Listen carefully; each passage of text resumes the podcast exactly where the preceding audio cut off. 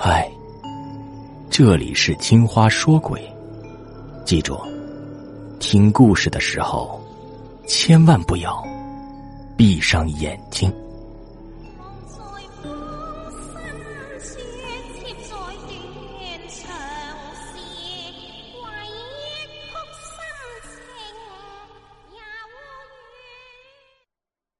大学时期，我一直对灵异事件很感兴趣。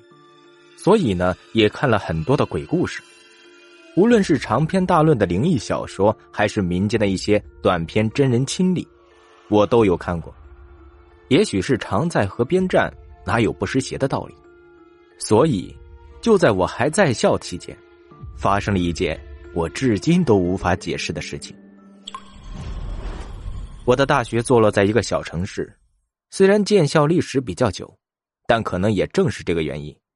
所以学校的基础设施不是很完善，连一个简单的澡堂也没有。夏天的时候呢还好解决，男生在寝室就可以解决了。但是到了冬天，没有热水器的寝室就没办法满足隔三差五洗澡的需求了。好在我们学校周围还有几所澡堂，到了冬天呢，生意其实还是蛮火的，无论早晚人数都是很多的。而我所经历的。就在我大学期间有一次去校外洗澡时发生的，记得好像是星期五，那天下午上完课已经接近六点了，回到寝室觉得身上痒痒的不舒服，就收拾了一下内衣、洗漱用品，准备去洗澡了。记得当时室友呢还劝我说：“天都黑了，反正明天星期六，明天组团一起洗吧。”啊，我怕第二天早上起不来，好像明天还要降温。所以早点洗吧。好像当时啊，我是这样回答的。然后借着路灯的亮光，我到了离我们寝室最近的一家澡堂，像往常一样，在入口处呢买了票，就进了内堂。内堂里很多的小床铺，记得那天内堂里啊，好像没有几个人，只有几张床上放有衣服。我当时还想着今天走运人少，就快速的脱了衣服，转进了里面的澡堂。里面的澡堂其实是一个大厅，有一个专门泡澡的大池子，还有一些淋浴的喷头。当时里面确实还有几个老大爷在泡澡，还有一个呢跟我一样的学生模样的男生。我记得好像在学校里碰过面，所以啊有点印象。考虑到水池的水被人泡了一天了，而且现在洗澡的人又不多，所以我就直接淋浴准备慢慢洗。不过等到我洗完头的时候，我才发现，刚才的几位大爷和那位男生都已经离开了。好在还能听见他们在内堂谈话的声音，因为内堂里有暖气，他们估计啊是等身上的水蒸干再走吧。我这样想着，一个人在空旷的澡堂里，感受着喷头的热水冲在身上，温暖，十分的惬意。再加上明天周六可以好好睡一觉，觉得心情啊也跟着好起来。但突然，我感到背后有一丝寒意。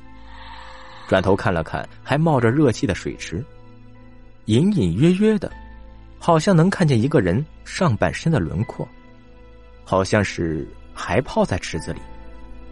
但这种朦胧不清的感觉，竟让我有丝丝恐惧之意。我赶紧转过头，简单涂了沐浴露，就随便冲干净，立马从澡堂里走了出来，还安慰自己看错了。当我走出来，才发现内厅里啊，也就只剩一个老大爷了。看着内厅的白炽灯散发着温暖的光，和正在穿衣的老大爷，我突然有一种莫名的安全感。但想一想，可能不会再有人来了，也许一会儿啊，老板就该关门了。我也就没有犹豫，赶紧穿衣准备离开。而这时候，那位老大爷也拿起一个小袋子，准备离开了。刚好那时呢，我正低着头穿鞋，能听到老大爷走时关门的声音。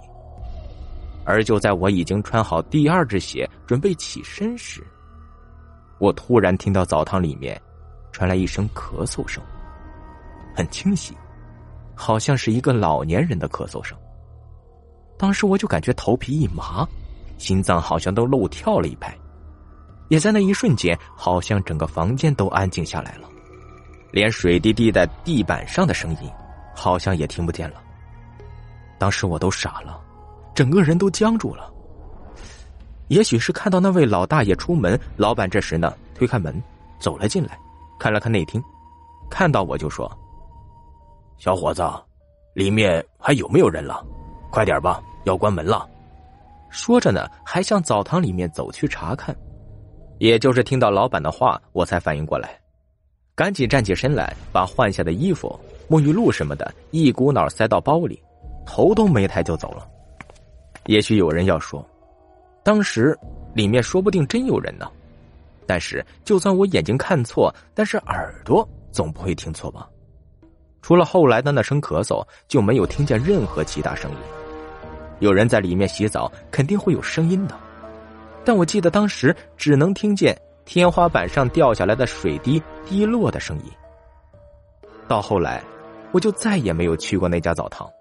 期间呢，也向其他人了解过，好像是前几年有一个患有肺病的老大爷，在那家洗澡堂洗澡时，可能由于太闷了，一口气没喘上来，就死在了澡堂里。当时的老板。啊，还不是现在的老板，因为这件事呢，赔了钱就不干了。现在的老板呢，也是再过了两年才重新开的澡堂。